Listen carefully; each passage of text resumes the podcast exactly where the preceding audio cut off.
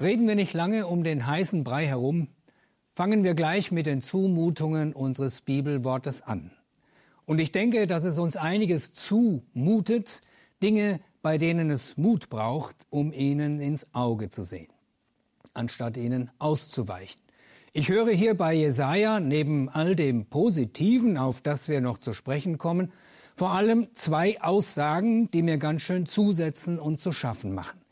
Erstens, der Hauch des Herrn ist tödlich. Zweitens, die Hand des Herrn ist schrecklich. Mahlzeit. Da kann einem noch glatt die adventliche Stimmung vergehen. Aber keine Angst, ich will uns die Adventszeit nicht vermiesen. Eher könnte Jesaja das tun wollen, aber ich glaube nicht, dass das seine Absicht ist. Wohl aber will er den dunklen Hintergrund aufzeigen, vor dem das Licht des Advents umso heller leuchtet. Dann aber müssen wir uns zunächst einmal den beiden besagten Sätzen stellen. Der Hauch des Herrn ist tödlich, die Hand des Herrn ist schrecklich. Jesaja konfrontiert das Gottesvolk, zu dem wir unter anderen Voraussetzungen ja auch gehören, unerbittlich mit diesen Wahrheiten. Alles Fleisch ist Gras und alle seine Anmut wie die Blume des Feldes. Das Gras ist verdorrt, die Blume ist verwelkt, denn der Hauch des Herrn hat sie angeweht. Im Klartext heißt das, jeder Mensch ist vergänglich, eben Fleisch, wie Jesaja sagt, oder haben Sie schon mal unvergängliches Fleisch gesehen? Spätestens wenn wir ein Schnitzel verspeisen, ist es vergangen, ist es aus mit ihm. Mit dieser Wahrheit, dass wir alle vergänglich sind, könnten wir ja noch einigermaßen leben. Und es bleibt uns ja auch gar nichts anderes übrig. Aber der Grund dafür, dass wir eines Tages vergehen müssen, ist, dass Gottes Hauch uns anweht und dann ist es vorbei. Auch mit aller Anmut, mit allem Guten und Schönen unseres Lebens und unserer Persönlichkeit. Es hat Gott gefallen, uns eben nicht anders zu erschaffen, denn als Wesen aus Fleisch und Blut. Und als solche, die irdisch sind, können wir vor ihm, dem Himmlischen, nicht bestehen, auch nicht, wenn wir uns die größte Mühe geben. Wir sind und bleiben dem Tod geweiht. So stellt der 90. Psalm nüchtern und realistisch fest, angesichts unserer Unfähigkeit, Gott wirklich zu entsprechen, wir vergehen durch deinen Zorn, alle unsere Tage schwinden durch deinen Grimm. Gott braucht uns nur anzuhauchen und es ist soweit. Das ist die eine Wirklichkeit, die uns Jesaja zumutet. Der Hauch des Herrn ist tödlich. Die andere lautet, die Hand des Herrn ist schrecklich. Oder wie will man es sonst verstehen, wenn der Prophet sagt, der Frondienst des Volkes ist vollendet, seine Schuld ist abgetragen, denn es hat von der Hand des Herrn das Doppelte empfangen für alle seine Sünden. Hier ist es nichts mit Straferlass, mit Schuldunfähigkeit infolge eines psychologischen Gutachtens, mit Verschonung vor den bitteren Folgen der Sünde. Im Gegenteil. Das Doppelte hat Gott seinem Volk als Strafe auferlegt. Es muss seine Schuld doppelt abtragen. Wir schaffen es in Europa ja nicht mal, reduzierte Schuld abzutragen, geschweige denn das Doppelte. Das wäre doch auch komplett unmenschlich. Mag sein. Doch wer wollte es Gott verbieten? das Doppelte oder gar das Dreifache oder, wenn er wollte, das Zehnfache von uns zu verlangen. Spannen wir ihn nicht viel zu oft und zu sehr vor den Karren einer vermeintlichen Menschlichkeit und übersehen, dass er das ja gerade nicht ist, ein Mensch, der dem entsprechen müsste, was uns als menschlich erscheint. Wo Gott nach dem Bilde und den Idealen des Menschlichen geschaffen wurde, da ist das wahrhaft Menschliche oft genug auf der Strecke geblieben. Es bleibt uns nichts anderes übrig, als auch diesen zweiten Satz zu akzeptieren, die Hand des Herrn ist schrecklich, jedenfalls, wenn es Gott gefällt, mit seiner Hand so zu verfahren. Die Lage ist ernst. Wenn es so um uns steht, warum macht Gott dann nicht gleich alles platt und auf unserem Globus die Lichter aus? Aber das scheint er uns Menschen mit unserer Menschlichkeit selbst überlassen zu wollen. Jedenfalls könnte man angesichts vieler katastrophaler Entwicklungen in unserer Welt auf diesen Gedanken kommen. Andeutungen für das Plattmachen gibt es ja auch in unserem Bibelwort. Da heißt es, jedes Tal soll erhöht und jeder Berg und Hügel erniedrigt werden und das Unebene soll zur Ebene werden und das Hügelige zur Talebene. Ja, wenn Gott kommt und davon spricht unser Wort, dann muss alles seiner Autobahn tatsächlich weichen, was ihm im Wege steht.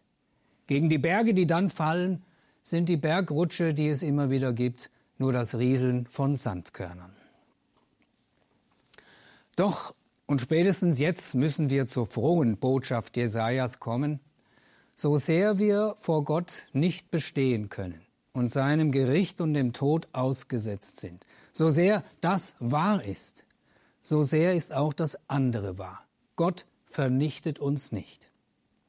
Und wenn Berge und Hügel weichen müssen, dann nicht, um uns den Lebensraum zu nehmen, sondern im Gegenteil. Es zielt darauf, dass Gott uns und der ganzen Welt seine Herrlichkeit offenbart. Das ist die einzige echte Verheißung, die Jesaja hier in unserem Bibelwort ausspricht. Die Herrlichkeit des Herrn wird sich offenbaren, nachdem die Täler erhöht und die Berge erniedrigt worden sind, und alles Fleisch miteinander wird es sehen, denn der Mund des Herrn hat es geredet.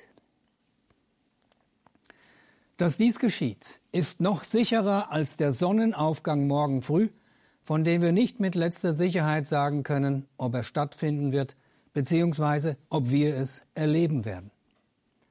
Was der Mund des Herrn geredet hat, das wird geschehen, eben weil es Gott geredet hat und weil er selbst dafür sorgen wird, dass er das Gesagte in die Tat umsetzt.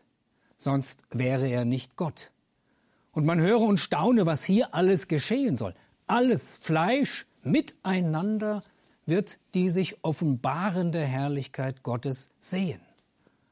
So sicher das ist und so gewiss das geschehen wird, so sicher ist es, dass Gott hier das größte Wunder der Weltgeschichte vollbringen wird und dass er schon angefangen hat, es zu vollbringen. Bedenken wir, wer oder was die Herrlichkeit Gottes sehen soll und wird, ist alles Fleisch. Das heißt, wir Menschen. Und hier sind alle gemeint ohne Ausnahme. Wir Menschen, die wir als Fleisch dem Tod geweiht und dem Gericht Gottes ausgesetzt sind, wie es Jesaja unmissverständlich zum Ausdruck bringt. Wir, die wir als solche überhaupt nicht in der Lage sind, Gottes Herrlichkeit sehen zu können, wir sollen und werden sie einmal sehen. Gott vollbringt hier das Wunder, das er bei Mose noch nicht vollbringen wollte und das bei dem Mann, der ihm so nahe stand und so eng mit ihm verbunden war. Mose hatte den starken Wunsch, Gott einmal sehen zu dürfen, wie er, wie Gott ist, und nicht nur Naturphänomene, die Gott bestenfalls andeuten können, ihn aber nicht wirklich zeigen. Mose wollte den Gott, der ihm immer wieder in Blitz und Donner, in Rauch, Feuer und Erdbeben begegnete, er wollte ihn einmal sehen, wie er ist, in all seiner himmlischen Majestät und Pracht. Und so bat er Gott, lass mich doch deine Herrlichkeit sehen. Doch was erhält er zur Antwort? Sehr ernüchternd, ja geradezu schockierend. Du kannst es nicht, sagt Gott zu ihm, du kannst es nicht ertragen, mein Angesicht zu sehen, denn kein Mensch, das heißt kein Fleisch, kann mich sehen und am Leben bleiben. Das ist stark. Wir Menschen müssten es also mit unserem Leben bezahlen, wenn wir Gott einmal von Angesicht sehen würden in all seiner Herrlichkeit, in all seiner himmlischen Macht und Pracht.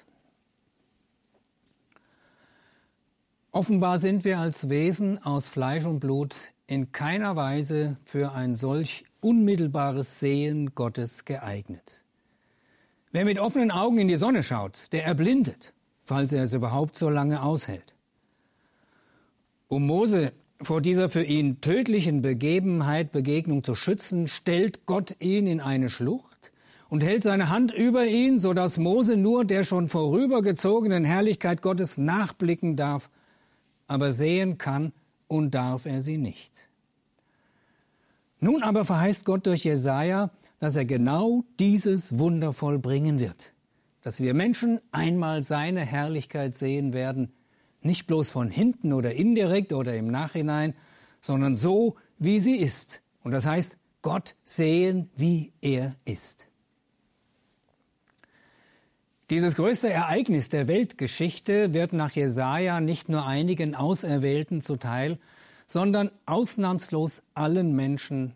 Mag es uns als Christen auch noch so sauer aufstoßen, dass wir in dieser Sache keine Vorteile gegenüber den anderen haben keine Belohnung unserer Glaubenstreue, keinen Platz in der ersten Reihe, wo wir doch heimlich oder offen meinen, Gott näher zu sein und ihm besser zu gefallen als die anderen. Nein, der Mund des Herrn redet hier durch Jesaja klipp und klar. Alles Fleisch miteinander wird die Herrlichkeit Gottes sehen. Nur, wie soll das geschehen? Wie soll das Fleisch, das dazu offenbar in keiner Weise in der Lage ist, in genau diese Lage versetzt werden? Oder wird diese Begegnung mit Gott und seiner Herrlichkeit dann für uns alle tödlich enden? Wird Gott dann herbeiführen in seinem Zorn, wovor er Mose noch bewahrt hat? Das könnte ihm zwar niemand verbieten, aber das ist hier, Gott sei Dank, nicht gemeint. Unser Text beginnt nicht umsonst mit den Worten Tröstet, tröstet, mein Volk spricht euer Gott. Und dieser Trost soll nach allem, was sich erkennen lässt, eben genau darin bestehen, dass das Volk, das zwar seine Strafe abgebüßt hat, aber nach wie vor Fleisch ist, dass das Volk seinem Gott begegnen soll, und zwar zum Heil und nicht zum Verderben. So wird ihm wenige Verse später verheißen, gleichsam als Ausdruck der Herrlichkeit Gottes, er, Gott, wird seine Herde weiden wie ein Hirte, die Lämmer wird er in seinen Arm nehmen und in seinem Gewandbausch tragen, die säugenden Muttertiere wird er fürsorglich leiten. Wie bringt nun Gott das Kunststück fertig, das Unmögliche möglich zu machen? Nämlich, dass alles Fleisch seine Herrlichkeit sehen wird, und zwar zum Leben und nicht zum Tod. Er vollbringt es, und damit hat das größte Wunder der Weltgeschichte bereits begonnen. Er vollbringt es, indem er selbst das wird, beziehungsweise schon geworden ist, was wir sind, nämlich Fleisch. Also wahrer und wirklicher Mensch. Und indem er das Kunststück fertig bringt, als Mensch genau das zu tun, was kein Mensch tun kann, seine göttliche Herrlichkeit offenbaren und für uns Menschen sichtbar zu machen. So sagt es jedenfalls der Anfang des Johannesevangeliums, kurz und prägnant in einem Vers zusammengefasst. Wir haben es vorhin in der Lesung gehört.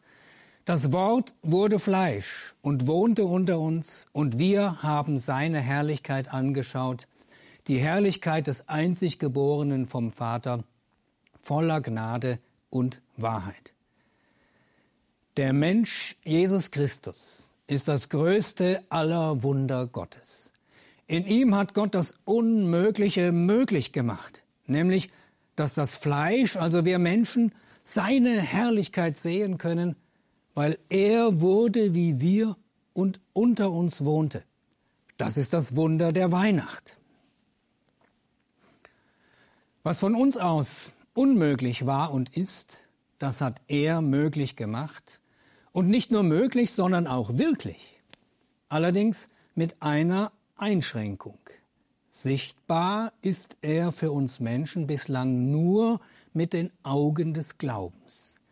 Und deswegen ist der Glaube so etwas Wunderbares und Herrliches.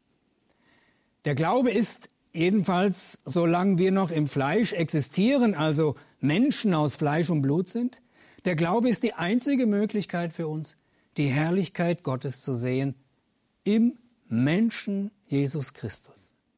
Wer sie dort sehen will, die Herrlichkeit Gottes in einem Menschen, der oder die muss glauben. Anders geht es nicht. Jedenfalls noch nicht. Das ist aber eben noch nicht alles. Hier steht noch etwas aus und der erste Johannesbrief sagt auch klipp und klar was. Wir werden ihn, Gott, sehen, wie er ist, heißt es dort, und mit ihm seine Herrlichkeit sehen. Hier wird es dann keine Einschränkung mehr geben. Der Glaube wird dann ins Schauen überführt und Johannes nennt auch die Voraussetzung, unter der sich dieses letzte aller Wunder Gottes vollziehen wird. Wir werden dann nämlich ihm, Gott, gleich sein. Eben nicht mehr Fleisch sein, sondern Geist, wie er. Die Vollendung dessen, was Gott zur Weihnacht angefangen hat, steht also noch aus. Und das ist die Hoffnung des Advent. Doch zurück zu Jesaja. Es fällt nun ein ganz anderes Licht auf die Aussage, dass Gott alles platt macht, wenn er kommt, dass er alles einebnet, um seine Herrlichkeit zu offenbaren. Die Täler, die erhöht werden sollen, sind gleichsam wir Menschen. Wir sollen erhöht werden, in die Lage versetzt werden, Gott zu begegnen, ohne dass wir vergehen müssen. Und die Berge, die erniedrigt werden sollen, sind gleichsam Gott selbst, der sich in seinem Sohn Jesus herabgelassen hat, ein Mensch zu werden. In ihm begegnet er uns und macht er sich sichtbar für uns, ohne dass wir vergehen müssten. In der Macht und Menschenliebe Jesu dürfen wir seine göttliche Herrlichkeit erblicken. Dieses Sehen ist durch die Selbsterniedrigung Gottes ermöglicht und geschenkt. Er selbst in seiner Herablassung ist es, der uns die Augen öffnet für das größte aller seiner Wunder. Dieses Geschehen, dass Gott uns erhöht und sich selbst erniedrigt, das hat zum Ziel, dass wir Gott auf Augenhöhe begegnen dürfen, dass wir einmal auf einer Ebene mit ihm stehen werden. Das Unebene, so Jesaja, soll zur Ebene werden und das Hügelige zur Talebene. Und von daher fällt auch ein neues Licht auf die bedrohlichen Aussagen, die wir am Anfang betrachtet haben. Der Hauch Gottes ist tödlich, die Hand Gottes ist schrecklich. An der Gültigkeit und Wahrheit dieser Sätze ändert sich nichts. Gott ist kein Gott, der sich die Sache plötzlich anders überlegt, gar noch nachdem er erkannt hätte, dass er so nicht zum Ziel kommt, dass er sich und uns gesetzt hat, nämlich, dass wir einmal in vollendeter Gemeinschaft mit ihm zusammen sind. Er als der Hirte, der seine Lämmer in seinem Gewandbausch trägt. Nein, Gott nimmt im Blick auf dieses Ziel nicht seinen tödlichen Hauch und seine schreckliche Hand von uns Menschen zurück. Im Gegenteil, er verwirklicht sie radikal und real, doch nicht an uns, sondern an sich selbst. Eben an dem Menschen Jesus, in dem er Fleisch geworden ist. Hier und so bringt Gott das Kunststück fertig, Gott Tod und Gericht am Menschen zu vollziehen ohne uns Menschen dabei zu vernichten. Er tut das im Grunde auf dieselbe Weise, wie er das Kunststück vollbracht hat, dass wir seine Herrlichkeit sehen können, ohne zu vergehen, indem er wird wie wir.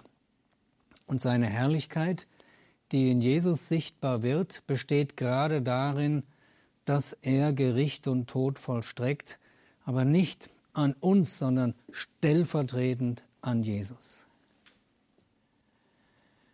Nicht von ungefähr sagt Jesus im Blick auf sein nahe bevorstehendes Sterben, die Stunde ist gekommen, dass der Sohn des Menschen verherrlicht werde. Denn wenn das Weizenkorn stirbt, bringt es viel Frucht. Und nicht von ungefähr stirbt Jesus im Blick auf diese Wahrheit mit dem Ausruf, es ist vollbracht. Ja, hier und so hat Gott tatsächlich das für uns Unmögliche vollbracht. Das Gras ist verdorrt, die Blume ist verwelkt, denn der Hauch des Herrn hat sie angeweht. Ja gewiss, das ist wahr und wirklich. Doch indem es Jesus vollbracht hat, ist es so vollbracht, dass sein Verdorren unser Aufsprießen, dass sein Verwelken unser Aufblühen mit sich bringt. Der tödliche Hauch Gottes vollzieht sich in Jesus als Odem des Lebens für uns. Das ist die Frucht des sterbenden Weizenkorns, dass wir wie Jesus durch den Tod hindurch den Weg ins Leben gehen, hin zum vollendeten Sehen der Herrlichkeit Gottes. Und Gott hat in Jesus noch etwas anderes für uns vollbracht. Der Frondienst des Volkes ist vollendet. Seine Schuld ist abgetragen, denn es hat von der Hand des Herrn das Doppelte empfangen für all seine Sünden. Ja gewiss, auch das ist wahr und wirklich. Und zwar ein für allemal. Jesaja sagt es einige Kapitel später mit den Worten, für wahr, er trug unsere Schuld und lud auf sich unsere Schmerzen. Er war durchbohrt um unserer Vergehen willen, zerschlagen um unserer Sünde willen. Die Strafe liegt auf ihm, auf dass wir Frieden hätten, und durch seine Wunden sind wir geheilt. Die schreckliche Hand Gottes hat ihn getroffen statt uns. Sie hat nicht irgendeinen Menschen getroffen, der nun als Sündenbock herhalten müsste, sondern sie hat den einen Menschen getroffen, in dem Gott selbst zu uns gekommen ist, um das alles auf sich selbst und damit von uns wegzunehmen. Die schreckliche Hand Gottes erweist sich so als Teil von etwas ganz anderem, nämlich seines liebenden Armes, und der führt die entscheidende Bewegung aus. Jesaja sagt es ganz deutlich. Der Herr kommt mit Kraft und sein Arm übt die Herrschaft für ihn aus, aber nicht als Schreckensherrschaft, sondern als Liebeserweis. Denn er wird seine Herde weiden und die Lämmer wird er in seinen Arm nehmen und in seinem Gewandbausch tragen. Dann und so wird die Herrlichkeit des Herrn offenbar sein für alles Fleisch. Darauf hoffen wir im Advent. In Jesus hat Gott mit dieser Offenbarung angefangen, unwiderruflich und unumkehrbar. Darüber freuen wir uns zur Weihnacht. Das vermag zu trösten, im Leben wie im Sterben. Denn, wie sagt Jesaja, das Gras ist verdorrt, die Blume ist verwelkt, aber das Wort unseres Gottes besteht in Ewigkeit und durch dieses Wort auch wir. Amen.